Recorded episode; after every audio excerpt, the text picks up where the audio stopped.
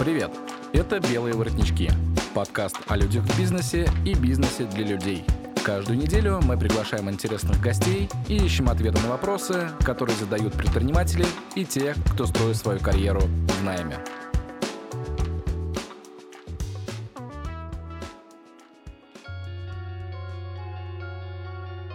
Здравствуйте, дорогие друзья! В эфире подкаст «Белые воротнички». Э, с вами ведущий Максим Канухин – и у меня в гостях сегодня Павел Веселовский, менеджер по инновациям PwC в России. А у Павла очень интересный карьерный путь, и мы сегодня тоже об этой теме поговорим. Но основная наша тема, конечно же, это а, венчурные инвестиции и все, что с этим связано. Паш, привет. Привет, добрый вечер. А, сразу у меня к тебе вопрос. А, я как человек, который уже долгое время сотрудничает э, с различного рода стартапами, в том числе по программе «Мой бизнес», э, я тебе хочу задать вот такой вопрос. А, куда пойти стартапу за деньгами? Очень хороший вопрос. В России или нет? Слушай, ну вот здесь давай, давай разделим. Вот куда в России пойти? Или, может быть, стартапу сразу стоит рассматривать вопрос иностранных инвестиций? Просто э, здесь это, ну, наверное, какие-то принципиальные различия все-таки имеет. Эта тема очень глубокая, широкая, можно ее обсуждать действительно достаточно долго. Для начала нужно определиться вообще, нужно ли идти стартапу за инвестициями. То есть э, обычно инвестиции требуются под рост продаж, под маркетинг. Как один из известных бизнес-ангелов сказал, инвестор хочет вот просто как э, в машину залить бензин, вставить ключ, и чтобы машина поехала. То есть бензин — это и есть инвестиции, а, а вот то, что стартап из себя представляет, это и есть машина. То есть если а, основатель стартапа может обойтись без инвестиций, не отдавать долю, не ну, как бы можно без этого обойтись uh-huh. в некоторых случаях, и тому есть масса примеров. То есть инвестиции — это один из способов развития компании — Конечно же. Отвечая на твой все-таки вопрос прямо, а, Конечно же, нужно идти не просто за деньгами, а к смарт-мани, к людям, которые могут дать тебе не только деньги, потому что деньги, ну, деньги достать несложно. Uh-huh, Можно взять uh-huh. кредит в банке и, или использовать классические инструменты привлечения капитала. Но, как правило, на начальных стадиях развития технологических компаний, а по статистике большинство стартапов умирает не потому, что там э, не смогли сделать продукт, например, а потому что рынку не нужен э, продукт, нету клиентов, нету той потребности, боли, которую они закрывают. И вот умные деньги, умный инвестор, он может сэкономить, во-первых, свои деньги, деньги... Но это его риски, потому да, что, да, да, конечно. деньги стартапу и помочь быстро либо вырасти, либо быстро понять, что идея не жизнеспособна, стоит переключиться на что-то другое. Правильно я понимаю, что в основном инвестор, а, он на себя принимает роль не только, не только с точки зрения как бы такого банка, да, то есть э, кошелька, но с точки зрения ментора для стартапа. То есть, условно, он берет а, и частично может быть, возглавляет какой-то департамент или, например, какое-то направление, э, там, создание продукта, тестирование продукта, тестирование аудитории. Э, или э, все-таки он как бы смотрит со стороны и только рекомендательным характером влияет на процесс? А, ну, такой, э, наверное, канонический, классический пример все-таки, когда инвестор не сильно влезет в операционку и дает команде воплотить полностью все их задумки – но есть и примеры, когда у инвесторов есть э, блокирующие, блокирующее право, право назначить генерального директора, финансового директора, CTO и так далее. Здесь как договориться? Как угу, договорятся? Угу. Слушай, тогда вот такой вопрос. А, были ли на практике, может быть, тебе известно, вот такие случаи, когда а, инвестор, да, по сути, своим правом, правом вето наоборот, э, из более-менее развивающегося стартапа превращал его э, в стартап, который, ну, уже вряд ли имеет возможность стартануть хорошо. Да, тут есть еще вот какой момент, что иногда неопытный основатель может сказать, а, здорово, мне предложили деньги, там, например, за 50, 60, 70 процентов от стартапа, ну да ладно, мне-то хватит, например, а мотивационная программа э, бонусов в виде опционов для сотрудников, то есть для них уже не остается, скажем так, э, долей вот этого пирога. И получается, инвестор, забирая большую долю, тем самым не пользу приносит стартапу, а фактически замедляет рост. Но это вот с точки зрения, опять же, банк, ну такой, знаешь, банковской системы, банковской схемы, то есть предоставление денег а, там в оборот или на разработку. А я имел в виду, а, когда управленческим решением, рекомендательным решением а, инвестор влиял на стартап в отрицательном его значении. Здесь очень рекомендую стартапам, основателям, угу. внимательно смотреть, от кого брать деньги. Потому что если инвестор ну, сам, скажем так, не имеет большого и хорошего опыта в предпринимательстве, в бизнесе, в крупных корпорациях, а, например, представим ситуацию, что это выходец из каких-то государственных или около государственных структур, то, наверное, такому человеку будет сложно понять э, и как-то принять те управленческие решения, которые делает команда стартапа. И здесь может случиться конфликт э, мировоззрений, конфликт интересов, поэтому ну, надо смотреть и как говорят, да, инвесторы выбирают э, тщательнее, чем жену. О, хорошее выражение. А, хорошо, тогда вот э, рассмотрим вариант. Если с Россией более-менее все понятно, то вот с точки зрения участия стартапа в международной практике. Слушай, да как раз с Россией более-менее все непонятно, потому что хорошо, потому так... что рынок на Западе уже сколько, ну достаточно большое количество там лет, там 50-60, там больше даже лет в Штатах, там, с конца 50 с конца 40-х годов, фактически вот сфера коммерциализации результатов интеллектуальной деятельности крупных частных университетов, то в России как, у нас, в принципе, предпринимательство 30 лет, и судебная практика, наработок не очень много. Да и что уж там говорить э, про там, технологическое предпринимательство. В целом сфера предпринимательства, она не настолько богато представлена, как в иностранных западах. Давай соединим тогда вот эти два момента. Неопределенность российской действительности и международные инвестиции. А, я сейчас объясню вопрос. На самом деле он очень прост и э, прозрачен, особенно учитывая последние изменения или последние слухи, так скажем. Да? А, сейчас рассматривается закон о том, что э, любой человек, который принял хоть цент денег извне, становится иностранным агентом. Теперь вопрос, а, повлияет ли это на стартапы, потому что если они выходят на международный рынок и там привлекают инвестиции, то получается, что они становятся иностранным агентом, а это 100% а, будет накладывать на них дополнительные ограничения с точки зрения развития своего же. Как ты считаешь, это ну, э, значимый риск? Э, все будут стараться привлекать инвестиции здесь, то есть это попытка сохранить деньги здесь в обороте, или это, ну, просто дополнительное ограничение и препоны со стороны властной верхушки, банально? А, риски. Ну, вообще, что такое риски? Риски — это любые препятствия и там возможные обстоятельства, которые... Вот у тебя есть план, да, от, от, из точки А попасть в точку Б, и, соответственно, риски — это преграды и те обстоятельства, которые могут тебе помешать. Да, потенциально. Плану. Потенциально, потенциально да. могут помешать. На этот э, вопрос существует там риск-менеджмент, э, управление рисками, и мне кажется, любой человек, ну там грамотный управленец, если он все-таки э, думает о будущем своей компании, ему нужно принимать все риски в расчет, ну, в меру своих ресурсов, в меру своих знаний. Угу.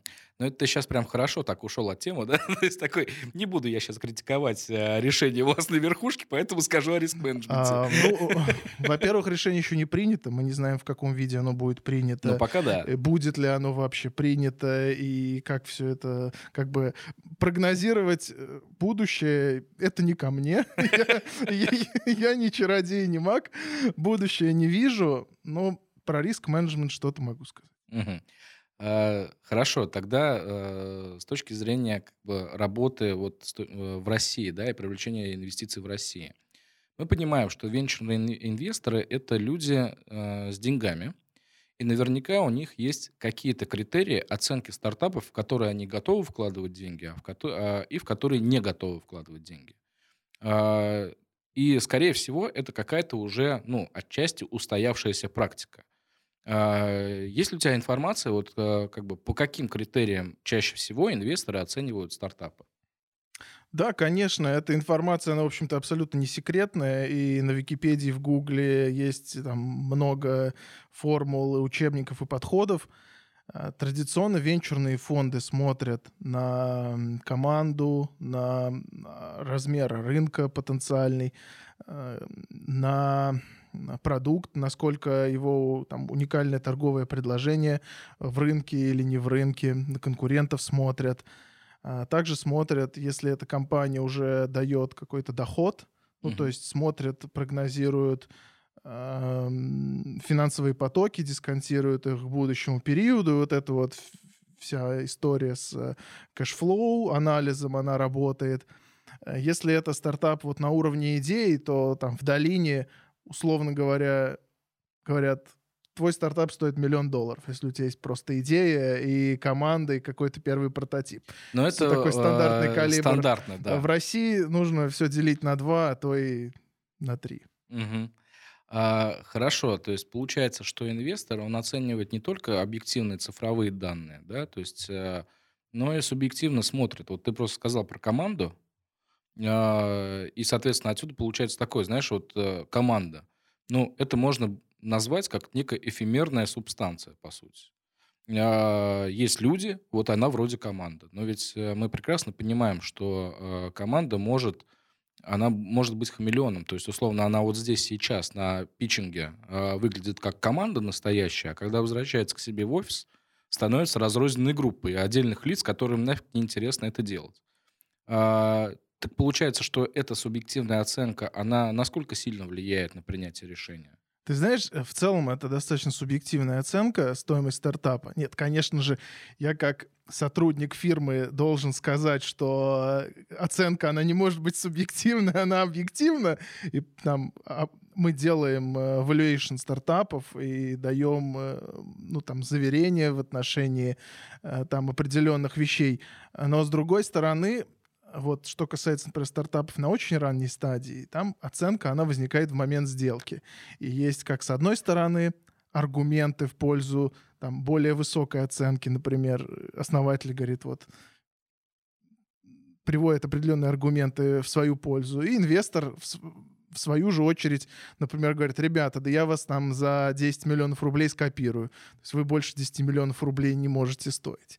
Кстати, вот это классный вопрос. А, часто такая, ну, вообще бывало ли такое, что условно а, инвестор реально копировал идеи? Честно говоря, я не могу сейчас конкретный пример назвать, и, наверное, не могу сейчас даже вспомнить такой пример. А, но я думаю, что это реально возможно. А это, а, ну, как ты думаешь, давай порассуждаем. Вот здесь я просто думаю, что если а, стартап старается привлекать деньги а, от частника, да, условно, не через какую-либо систему привлечения, да, там, там сообществ, бизнес-ангелов или еще что-то, то такая ситуация, мне кажется, вполне себе возможна. Как стартапу защититься от этого? То есть он что, должен предоставлять меньше информации на входе? Или это должен быть супер уникальный продукт, который сложно повторить? Или компетенции команды должны быть супер уникальными, чтобы их было тяжело повторить? Ну вот ты сейчас перечислил, в общем-то, все, все, способы, все, все да? правильно, практически все способы.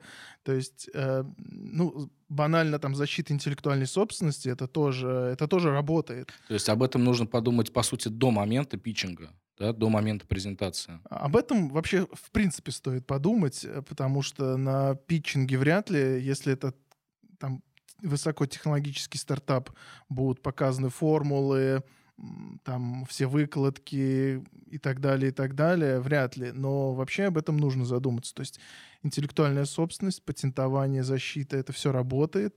А дальше что это может быть? Это может быть какой-то уникальный ресурс, уникальный человек, уникальный специалист, который там, вот только он один сможет сделать, и никто другой. Понятно, что Мгм. там... Нет, можно его переманить, но, как правило, все-таки так не делают. Вот. И что это может быть еще? Какой-то очень уникальный ресурс. Например, предположим, что стартапу удалось открыть а, там точки во всех странах мира. Мгм. То есть это, это тоже достаточно уникальный ресурс, который там Ну, тяжело повторить тяжело быстро, повторить, так, тяжело да. повторить быстро, да. И пока у конкурентов будет уходить время на то, чтобы повторить и пройти тот же путь, Мгм. стартап уже может уйти далеко вперед. Мгм. А, окей. А, вопрос тогда вот, ну, такой более злободневный. А, как сейчас э, себя чувствует венчурный рынок э, после пандемии? Ну и в процессе. Я уже слышал, что планируется третья волна. А, как теперь инвесторы входят в проекты? Изменилась ли доля а, инвесторов, готовых а, вкладывать в проекты какие-то средства? И, ну, твой прогноз. Здесь понятно, что никаких точных цифр мы не, услышим, и не, ну и не можем услышать. Но, тем не менее, вот как ты считаешь, каким будет венчурный рынок в 2021 году, в 2022 и дальше? Ты знаешь, это очень интересный вопрос. И много уже аналитики на эту тему появилось, и много экспертов уже что-то сказали на эту тему. Здесь я, наверное, совсем не буду оригинальным. Если вспомнить там такие стартапы, как Airbnb, Booking, они появились на фоне прошлого финансового кризиса, когда а, фактически да- давали возможность Но там был ипотечный кризис, он был связан с недвижимостью, и они, по сути, как бы вот... Это связано с тем, что э, это, это- это- природа кризиса не так важна, просто э, у людей стало меньше денег, и им нужно было закрывать те же потребности меньшим количеством, меньшим чеком. Мгм. Вот. И на, на этот счет появились как бы вот, вот эта вся уберизация. Э, Это, это тоже под- подстегнул кризис, эту волну. И в целом вот то, что мы сейчас видим, э, удаленка, онлайн-образование, э, онлайн эм, Конференции и доставка, так э, далее. онлайн-конференции. э, Это все подстегнуло тоже бизнес. э, И на- ну, вот то, что мы видим, то, что я вижу, э, что касается онлайн-проектов, IT-проектов, ничего не поменялось. И э, инвесторы только испытали легкий шок и удивление, что сделки, оказывается, можно заключать не эм, перелетая 10 тысяч километров, Мгм. а сделая звонок по зубу. Мгм. Вот, Мгм. вот это уже некий такой shift, когнитивный диссонанс, может быть, даже в, какой, в какой-то степени, особенно для старшего поколения. Как же так? Я даю пару миллионов долларов команде, которую я вообще даже не видел в глаза, и мы не сидели за одним столом. Э, Это из серии, да, э, ты э, пожимал руку Фрэнку Синатре, да? А у тех, кто пожимал руку Фрэнку Синатре, свой кодекс чести. Вот здесь, наверное, примерно то же самое. Как же Да. так, да? Я передаю действительно большие деньги, при этом даже руку не пожму, то есть, ну, банально. Это, это действительно удивительно, но люди привыкают. А ты знаешь еще, э, какое событие недавно произошло, а, ну, в целом, в, в эконо- в экономической жизни страны, какое знаменательное событие впервые за 9 лет произошло? Ну, в венчурной отрасли, если можно так сказать. Слушай, ну, ве- нет, не знаю, давай. Российская компания вышла на IPO. Компания Озон Мгм. несколько дней назад, вот около недели назад, вышла на IPO на американской бирже. Это впервые вот практически за 10 лет. Мгм. Вот, вот такие вот новости. И если внимательно почитать э, в целом новости технологических компаний России, очень может быть, что это не последнее IPO за ближайшие годы, которое мы увидим среди российских именно технологических компаний. Мгм. Может быть, я сейчас делаю такой очень смелый прогноз, за который меня могут... эм, с- со мной смогут поспорить, но мне бы очень хотелось верить, что это действительно будет так, и это, знаешь, как говорят, а, врагам на зло. То есть вы Мгм. говорите, что рынки падают, а может быть, они и не падают. Мгм. Слушай, окей, ну вот, а если мы говорим о реальном секторе? То есть, условно, а, берем, например, а, во-первых, я хотел вот два вопроса тебе задать на эту тему. Насколько инвесторы вообще рассматривают реальный сектор с точки зрения а, своих инвестиций? А, Интересно им это или неинтересно? И второй момент, э, вот опять же, наверняка на реальный сектор все-таки инвестиций это отразилось в большей степени, нежели на технологические какие-то компании. Ну, технологический рынок, обзовем его так. А что касается реального сектора, ну здесь я бы, например, назвал агро. То есть вот агро а, тематика, она по-прежнему тоже популярна среди... Ну, по крайней мере, рынки растут, и это обнадеживает инвесторов. Медицинское оборудование, медицинская техника, все, что связано с медтехом, фарма, это тоже ну, мы считаем, что это реальный сектор экономики, да, то есть это тоже растет, понятное дело, в пандемию э, увеличивается спрос на подобного рода товары, и если посмотреть сейчас, очень много новостей выходит, э, связанных именно с медицинскими стартапами, с медтехом. Угу, угу. Ну, то есть, по сути, э, нужно смотреть на последние данные, э, какие рынки сейчас наиболее ну, стабильны, да, ну понятно, что медтех, наверное, сейчас вообще на коне условно.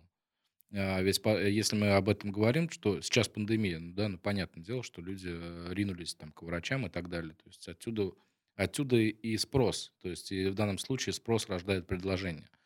А, но, опять же, вот раз ты затронул тему а, фармы и все, всего вот это, с этим связанного, Наверное, не секрет, да, если я скажу, что э, фармкомпании в целом очень сильно подвержены политическому влиянию. Как вообще, в принципе, обстоят дела с политикой и венчурными инвестициями? Политика влияет на них или не влияет?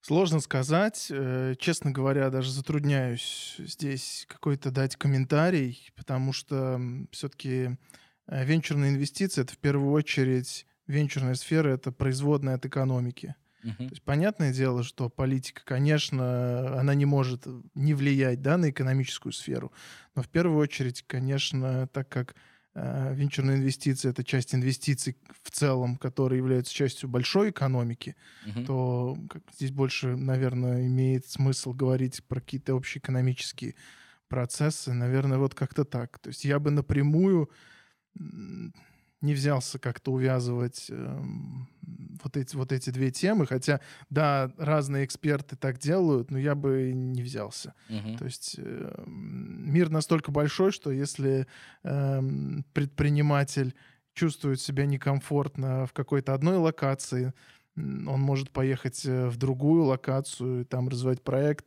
потом в третью, потом в четвертую. Uh-huh. А, на данный момент, э, окей, с этой, с этой темой понятно. Э, чуть-чуть резюмируем. Э, на данный момент какое количество стартапов э, после того, как они получают инвестиции, ну, по сути, прогорают? В среднем, вот какая процентовка выживаемости стартапа в технологическом, например, рынке? Ты знаешь, многое зависит от отрасли. Ну, то есть в IT, в IT-сфере если это вот такой свободный рынок, ну там примерно, то есть смертность 90%, а то может быть и больше. Угу. И э, низкий порог входа, в индустрию. Ну что там, ноутбук нужен, да, голова mm-hmm. и поехали. Mm-hmm. Вот. И, соответственно, все процессы э, быстрее, быстрее стартапы рождаются, быстрее умирают. Мы видим достаточно хорошую статистику в динамике, и можно поверить, померить. Э, то есть там 90% смертность плюс-минус. Это вот по всему миру так. В других отраслях, в hardware, э, в медтехе гораздо более длинные э, периоды, соответственно, там сложнее говорить о выживаемости, но это всегда выживаемость какая-то не очень большая, но там есть закон Паретта 2080, ну то есть вот, условно говоря, выживаемость там не больше 20%. Это так uh-huh, пальц, пальцем в небо по всем отраслям, а, по всем а, стадиям, но вот это при, примерно так. То есть, ну, конечно, э, вообще мне иногда спрашивают, хочу ли я, например, сделать свой стартап. Угу. Мне часто такой вопрос задают. И, честно говоря, э, я понимаю, насколько это супер сложно, насколько это супер... Ну, то есть это должна быть не просто а, какая-то там вторая работа, это должна быть первая работа. То uh-huh. есть нужно просто иметь невероятное количество желания и быть супер-супер-супер просто топ э, человеком, чтобы действительно сказать, да, я там действительно способен на это. То есть и инвесторы, они как раз вот таких вот фаундеров ищут, основателей, которые приходят в бар и через два часа перезнакомился со всеми девушками в этом баре. Интересно. Слушай, а, окей, тогда такой вопрос.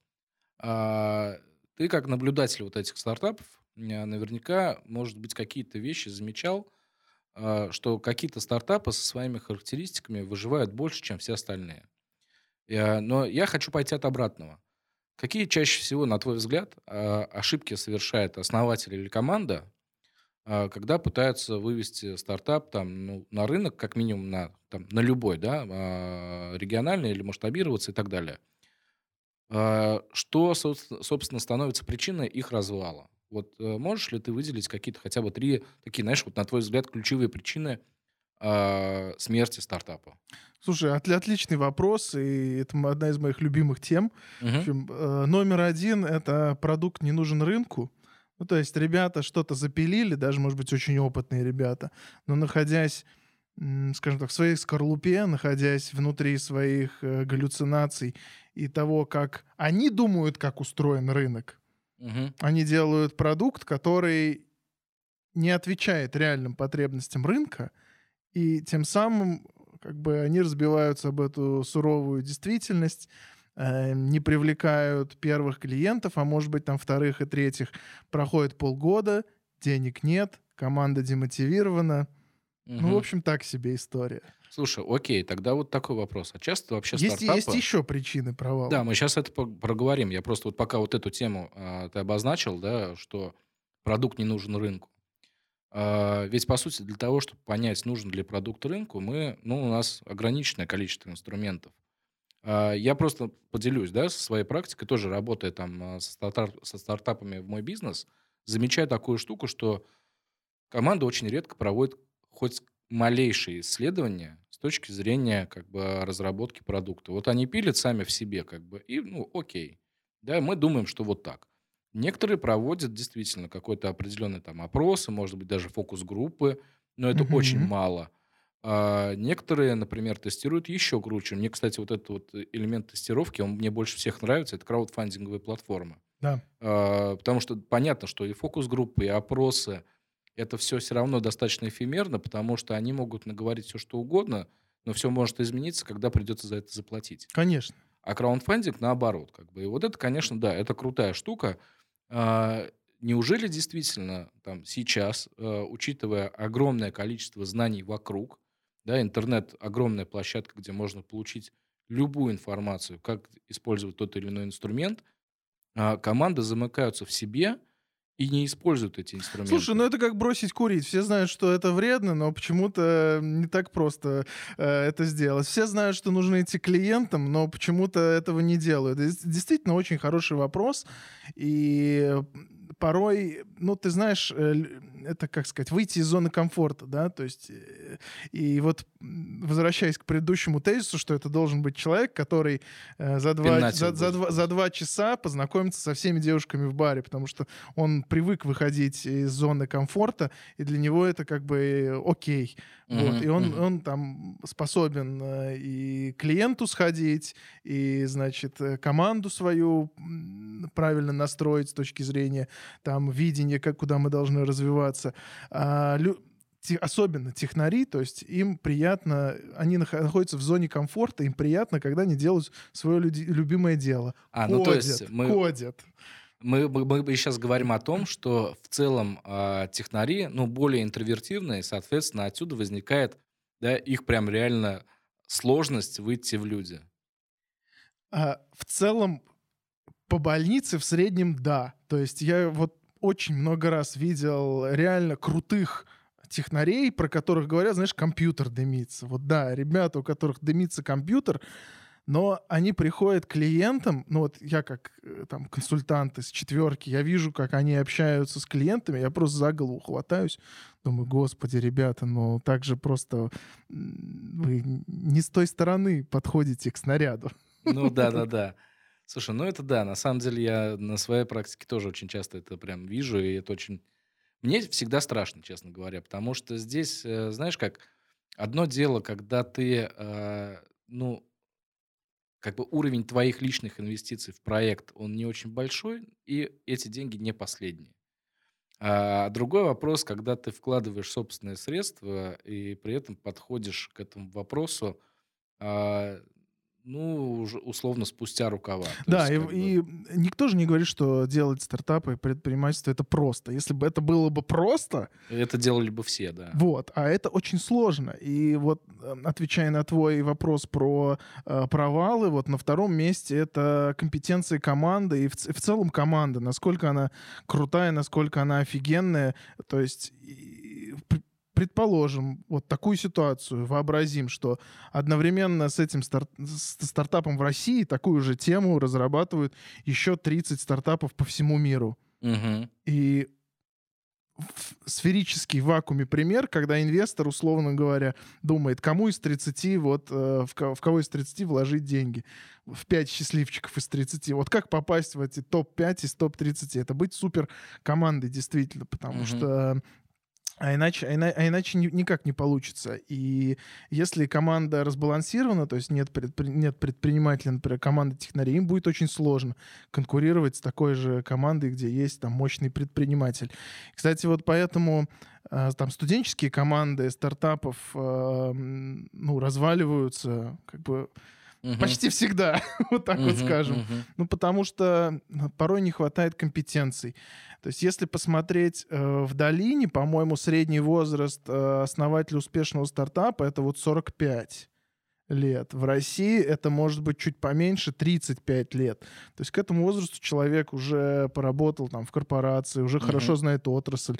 В его записной книжке в телефоне Э, есть э, контакты там первых клиентов, а может быть даже там вторых, десятых клиентов. Mm-hmm. И в этом плане э, то, насколько команда зрелая, насколько в ней есть хорошие компетенции, это тоже фактор успеха. И возвращаясь к совсем первому вопросу по поводу smart money, то есть как раз когда команда испытывает нехватку некой компетенции очень важной, там, ну, как правило, это про продажи там, или про маркетинг, Э, на очень хорошем уровне, то первый инвестор, э, если это человек там с хорошим корпоративным бэкграундом, может там своей записной книжкой, своими, своим опытом вот закрыть вот эту часть компетенции, которая не достает в команде. Угу.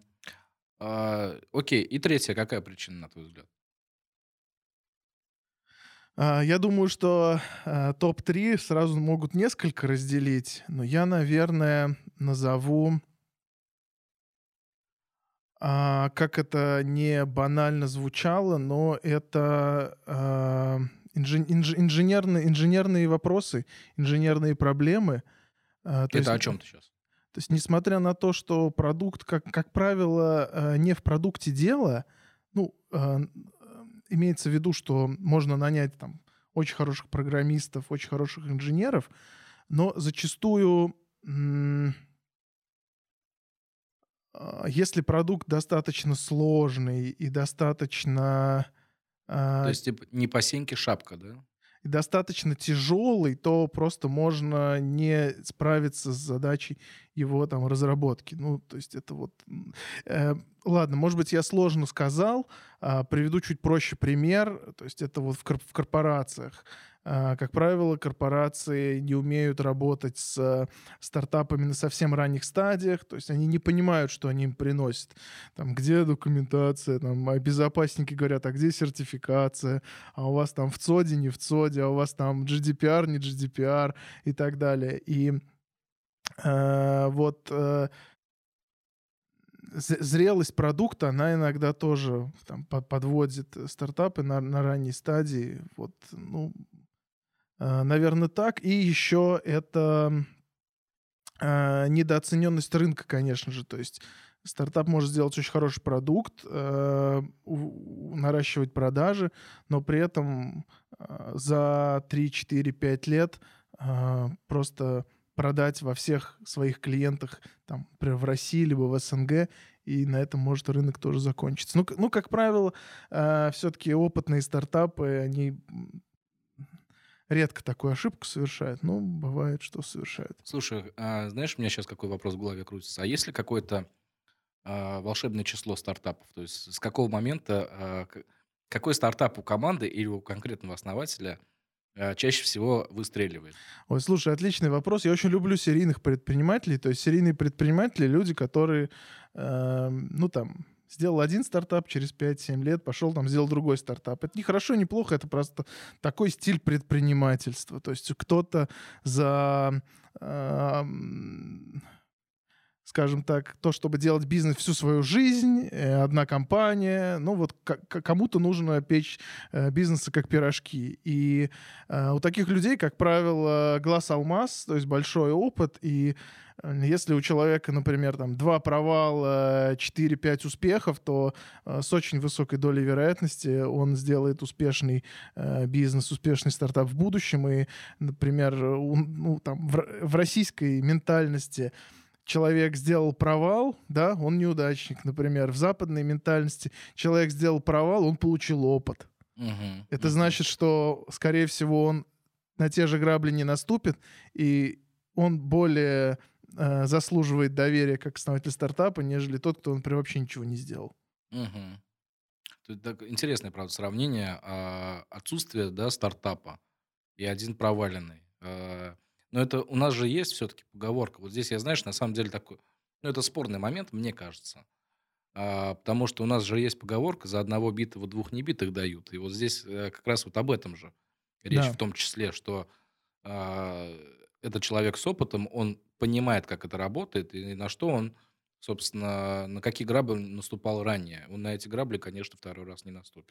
Да, и вот с точки зрения вот, например, карьерного пути очень прикольно, когда там выпускник университета э, вначале там поработал в стартапе, потом поработал в компании среднего размера, потом поработал в корпорации, может быть, там 5-7 лет, и потом перешел опять, например, э, работать либо в стартап, либо там начал, э, ну, уже основал свой стартап, не как наемный сотрудник в стартапе, а как основатель. То есть вот так, люди с таким бэкграундом, они прям, ну, очень хорошо понимают, что, что такое стартап, что такое корпорация, и уже более осознанно подходят к тому, как вести бизнес. Мгм. Слушай, да, ну вот опять же вопрос. Какая цифра, а, ну есть ли волшебная цифра, ну по статистике? Например, третий стартап чаще всего становится успешным или наоборот?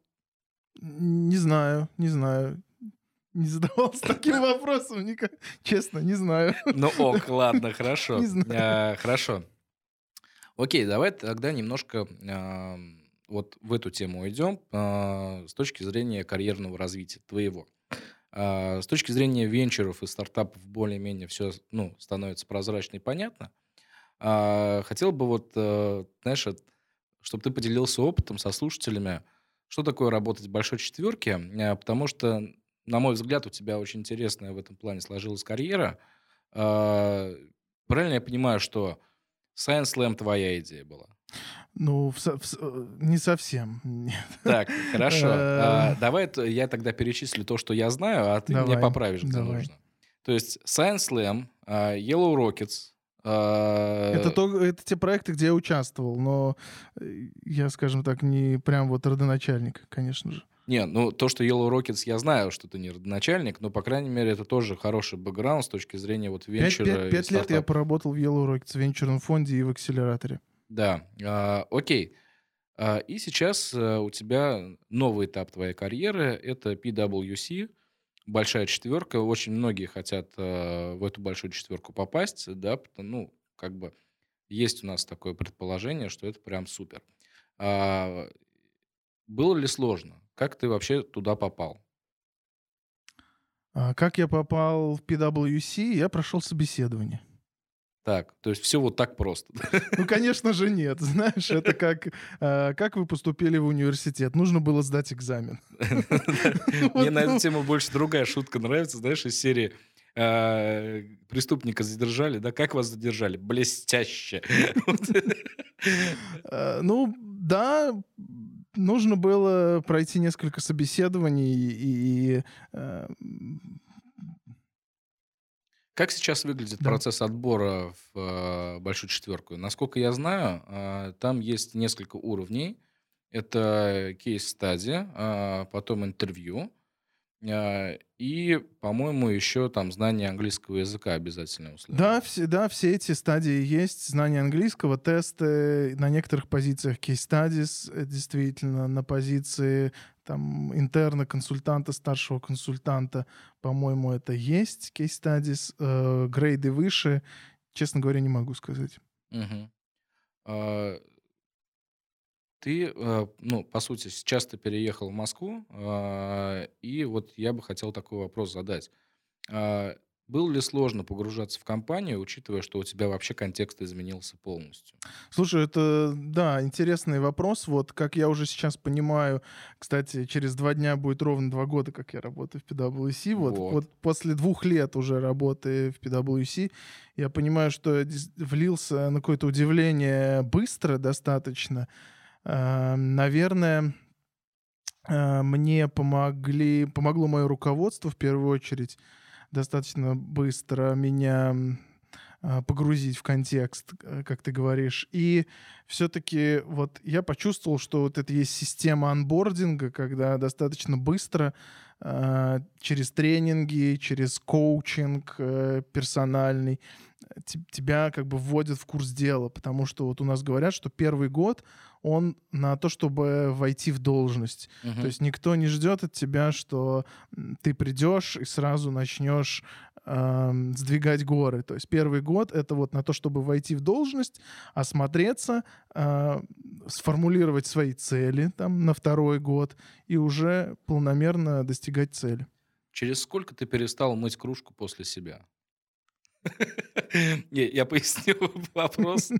На самом деле есть такая шутка э, среди HR э, с точки зрения оценки, э, что человек полностью адаптировался в компании и прям, знаешь, уже становится ее прям частью. Это тот момент, когда он перестает мыть, мыть кружку за собой на кухне. Слушай, прикольный момент. Ты знаешь, в московском офисе там как-то так все организовано, что ну, сложно не помыть кружку.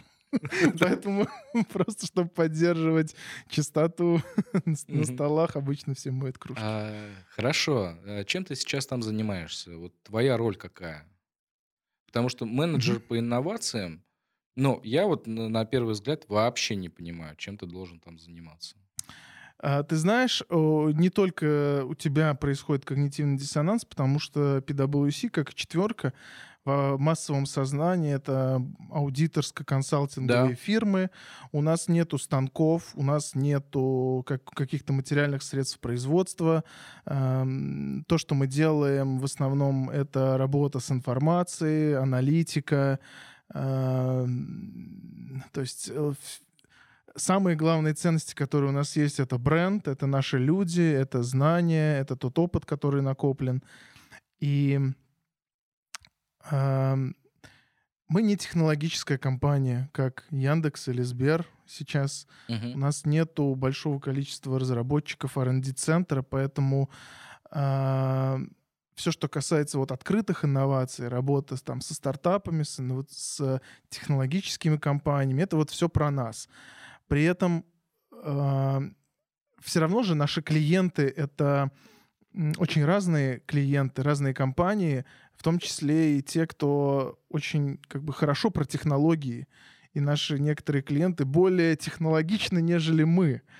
И чтобы не отставать, чтобы быть в ногу со временем, быть digital, э, быть э, цифровыми, быть э, более, ну, приносить больше счастья клиентам, в том числе и с, с использованием самых современных технологий, требуется работать как с крупными вендорами, такими как SAP, 1С, ничего страшного, что я так Вообще нет. называю там Microsoft и другими, как с крупными э, технологическими компаниями, так и с небольшими.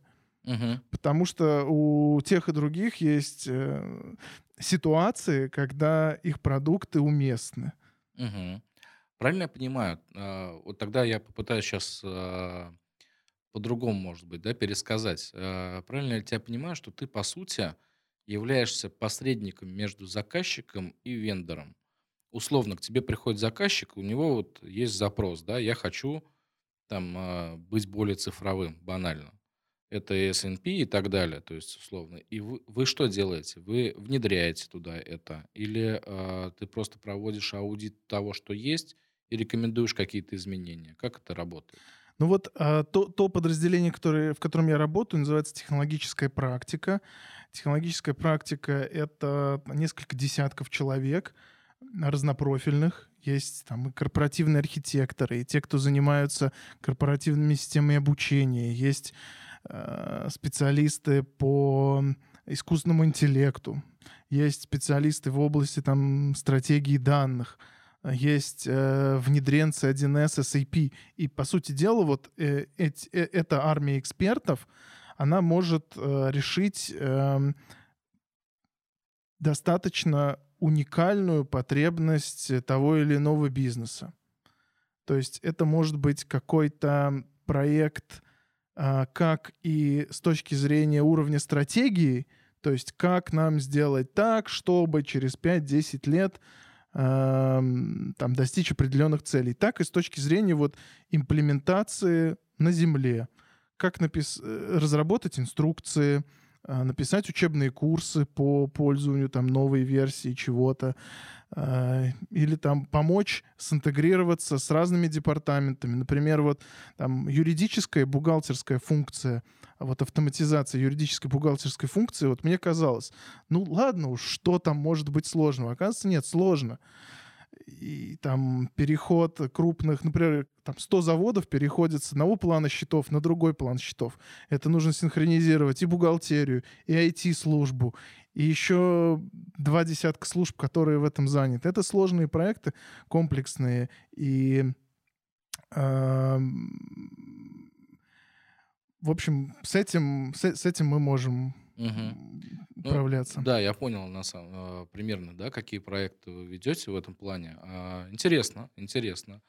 А, окей, если мы а, говорим вот о проектах, а, получилось ли у тебя а, перенести свой опыт из а, Yellow Rockets и акселератора сюда уже в существующее место? Что-то ты или ты больше получаешь, а, или больше получил, скажем так?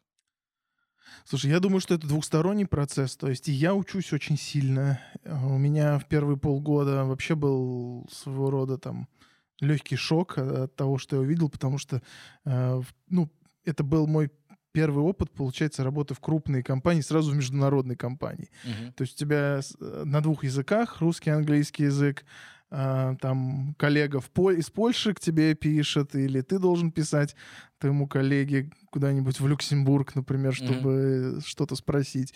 Это такое, к этому надо привыкать. И эм, то есть в этом плане я получил, ну и получаю, продолжаю получать такой очень хороший experience. Вот, честно говоря, вот у нас есть э, партнеры в фирме, кто говорят, я там за, за там, 20 лет работы в PwC, у нас там есть кто 20 лет работает. Ну, то есть ни, ни дня не скучал. Вот я вот так же, вот, в принципе, мне каждый день э, не скучно совершенно. Но так, так и мои коллеги тоже действительно у меня учатся, потому что э, культура инноваций, культура рисковать, это вообще достаточно очень новая тема для, там, для нас, как для аудиторской фирмы. То есть, э, что такое аудит? Аудит — это если ты э, где-то ошибся, э, там, в подсчетах, да, в расчетах, то есть ты совершил фатальную роковую ошибку. Соответственно, э, хороший аудитор тот, кто не ошибается никогда. Угу. А что такое инновации? Да? Инновации — это вообще про культуру ошибок. Угу. Это про то, что ты учишься на своих ошибках.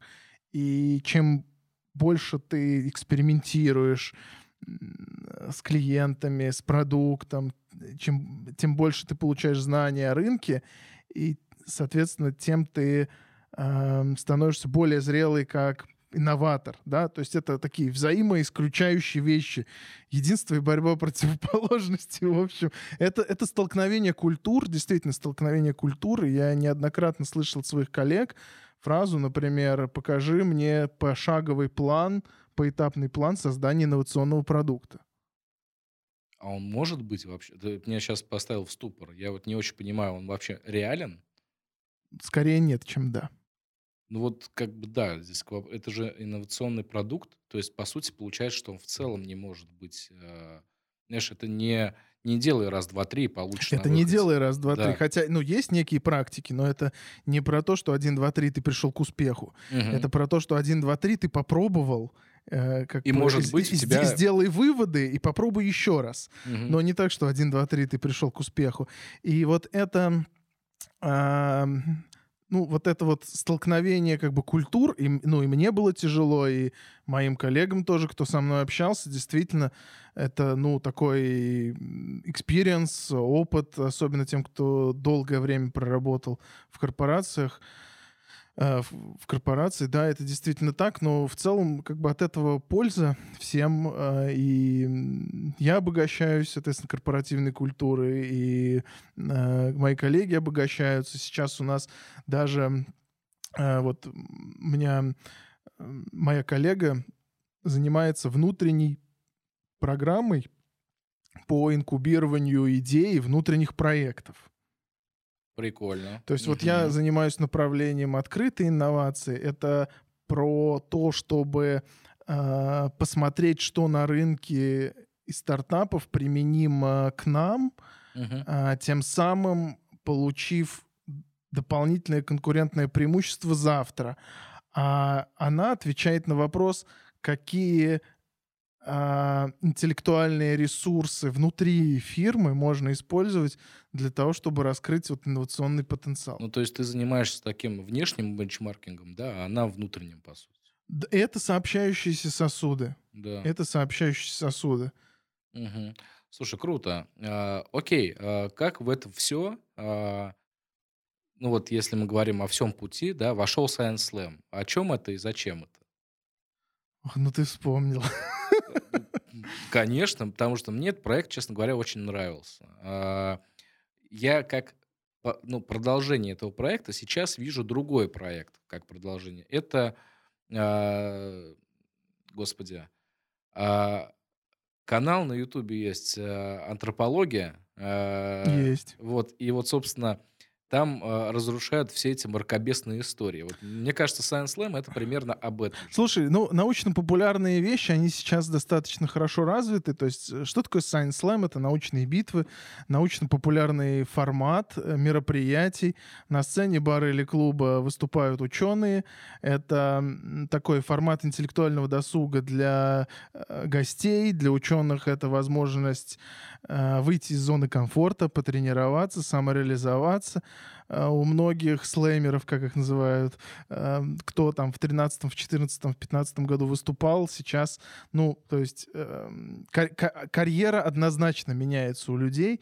То есть э, есть люди, у кого книги выходят, кого приглашают там на работу какие-то видные издания и лаборатории. Кто-то идет к ним как молодым ученым в качестве там, ну, магистрантов или а, бакалавров, просто потому что яркий человек. В общем, однозначно ученым польза, всем польза. И когда мы начинали в 2013 году в, в Москве, в Санкт-Петербурге, в Новосибирске, кажется, в Екатеринбурге, вот и в Самаре к 2013 году проводились первые слэмы. Сейчас это уже больше 20 городов, кажется, уже больше 23 городов. Это Германо-Российская ассоциация, которая поддерживает. Это вот не так давно был проект. Сейчас слэмы уже делаются онлайн. Там больше миллиона просмотров, э, больше э, тысячи соответственно, слеймеров, которые в России уже выступали. Это такая большая сеть ученых, которые э, делятся своей экспертизой вот, э, с, э, э, с людьми. И это на самом деле прекрасно. И для меня этот проект был... Э, Ты знаешь, мне нравилось заниматься наукой и нравилось заниматься ивентами. В общем, типа, нашел голубой океан, короче. Да, да, и это, действительно совпало. И а, по поводу Голубого океана, в свое время же цирк Дюсале, это, ну это, же тоже, да. Соединили. Соединили несовместимые. Мне показалась идея очень интересная. Это своего рода тоже стартап был. То есть, по сути дела, мы запустили стартап в Самаре, который э, перерос сейчас достаточно большое движение. И то, что Вообще э, слэмы проводятся в России, и есть большая ассоциация, которая, э, ну, sustainable, то есть она развивается, это как бы доказательство э, того, что, ну, попали, выстр... выстрелило. Окей, у меня вопрос. Вы украли формат у Теда или нет? Нет, Теда — это немножко другой формат, то есть это франшиза, э, и все-таки это немного другой формат. То есть TED — это не про научные исследования, это про просто какую-то там глубокую... Про смыслы, да? Про, про смыслы, и это не проходит в баре. Э, есть много похожих форматов, там на TED, на Science Slam, Печа Куча. Угу. Э, 15 на 4 15 и так далее. на 4, угу. э, там Человек-наук, э, еще много, Курил, много. Курилка Гутенберга. Ага. В общем, много таких форматов есть. Ну, э, Science Slam — это вот в первую очередь три вещи. Это именно там бар, наука, рок-н-ролл. То есть э, площадка должна быть максимально неформальная, лучше, если э, там можно э, неформально ну, то есть барная, барная площадка. Ну, да. Гер... Формат изначально пошел из Германии, и немцы, они вот как бы в барах начали встречаться. Это очень зашло. То есть нау... наука э, — это про то, что спикер, он представляет свои оригинальные научные исследования. То есть не то, что он там с Википедии черпнул или в какой-то умной книжке прочитал и пересказывает просто. И в целом атмосфера, то есть это, как правило, яркий ведущий, э, музыка, интересный перформанс, ну, чтобы было не скучно. Бар наука, рок-н-ролл, в общем. А, окей. Какие дальше планы у тебя? Вот э, сейчас ты э, в большой четверке. На что ориентируешься в дальнейшем? Хороший вопрос. И э, я думаю, что еще много задач в фирме, э, то есть которые нужно делать, которые есть. И я думаю, что эм, там определенную карьерную траекторию все-таки я вижу э, внутри фирмы. И мы эм, э, сейчас э, ну, усиливаем команду внутри, то есть го- готовимся к такому переходу из, из, из количественного показателя, вернее, из качественного показателя в количественное. То есть uh-huh. инновации же это в том числе и про импакт на основной бизнес. То есть вот два года назад, получается, эм, фирма взяла курс на инновационность. Э, год был подготовки к запуску инновационной программы с лета этого года, ну, даже не с лета, чуть раньше, с весны этого года начала действовать инновационная программа в полный рост в фирме. И вот сейчас нужно продолжать. И, в общем, мне очень интересно. Спасибо тебе большое, было очень интересно. Я думаю, что наши слушатели много сегодня полезного для себя узнают, как минимум точно с точки зрения стартапов и венчура – ну и, естественно, слушай, твой опыт э, работы в международной большой четверке– это очень значимая тема, которая многие наверняка для себя а, тоже себя увидят в ней, потому что я как человек, который тоже хотел работать бы в большой четверке, да, ну, сейчас уже по разным причинам я этого делать не буду, но тем не менее, раньше у меня была такая идея, но я, правда, больше, наверное, консалтинговой среде, там, McKinsey и так далее. И вот э, мне кажется, этот подкаст можно еще и выпустить в этой среде, да, то есть, ребята, послушайте опытного человека, который уже два года работает э, в большой четверке. Поэтому э, буду ждать тебя снова, э, буду очень рад тебя снова увидеть на, в подкасте «Белые воротнички» и, соответственно, э, пообщаться на любую классную, значимую тему для бизнеса, для стартапов, для венчура, для всех, кто, кому это может быть полезно. Кстати, а вот ты сказал по поводу э, там кар- вот карьеры, твой последний комментарий. Я вот сейчас поймал себя на мысли, что вот у нас сейчас очень круто вот знаешь, кому самореализовываться? Вот тем, кто как бы хочет не только заниматься технологиями, вот чисто кодингом, но и в целом там узнавать про индустрии, про бизнес. То есть когда ты хочешь получить там два или три в одном, то есть и про технологии узнать, и про то, как они применяются вот э, в реальном бизнесе, там в реальной индустрии. И вот э, мне кажется, вот в этом вот ценность тоже э, там PwC как э, такой э, технологически ориентированный э, фирмы, которая занимается там работой в разных индустриях, э, на, на разных проектах, это как раз именно вот этот такой вот достаточно уникальный опыт, когда ты можешь, э, по сути дела, там не только программировать, но еще и научиться общаться с бизнес-заказчиком. То есть с этим опытом... Ну, Потом ну, с руками ну, ну, отрывают. Чему, ты, ты понимаешь, к чему я? Про то, да. что можно... Э, э, то есть э, это, это и есть качество как раз основателя стартапа, в том числе, когда ты можешь и закодить, и пойти продать. Угу, угу. Действительно, это очень интересная штука. И на эту тему, кстати, на эту тему, э, наверное, он больше не про код, но вообще в целом. Э, я рекомендую посмотреть фильм «Основатель». Мне очень нравится. Просто там вот как раз все этапы, скажем так, развития да, э, компании от э, мала до велика, и что из себя представляют там миллиардеры за кадром, это очень интересно. Поэтому тоже как, как фильм, который помогает вот эту идею развить, это очень там хорошая штука. Спасибо тебе большое. Буду рад тебя видеть. И, соответственно, когда ты будешь в следующий раз в Самаре, э, может быть, я приеду к тебе специально туда. Приезжай, приезжай на Белую площадь. Супер. А, ну и, соответственно, мы с тобой еще э, в следующем году сто процентов сделаем какой-нибудь интересный выпуск. А, может быть, уже не, не об инновациях, а просто любая тема бизнеса, которая может быть полезна с точки зрения малого среднего бизнеса или отдельных специалистов крупных компаний. Буду рад видеть. Спасибо. Спасибо тебе. Ну а с вами, слушатели, я не прощаюсь. Э, ждите следующих выпусков. Они все будут очень интересные. Э, ставьте э, звездочки в Apple подкастах. Ну или подписывайтесь на Патреоне. Всем пока-пока. Хорошего дня.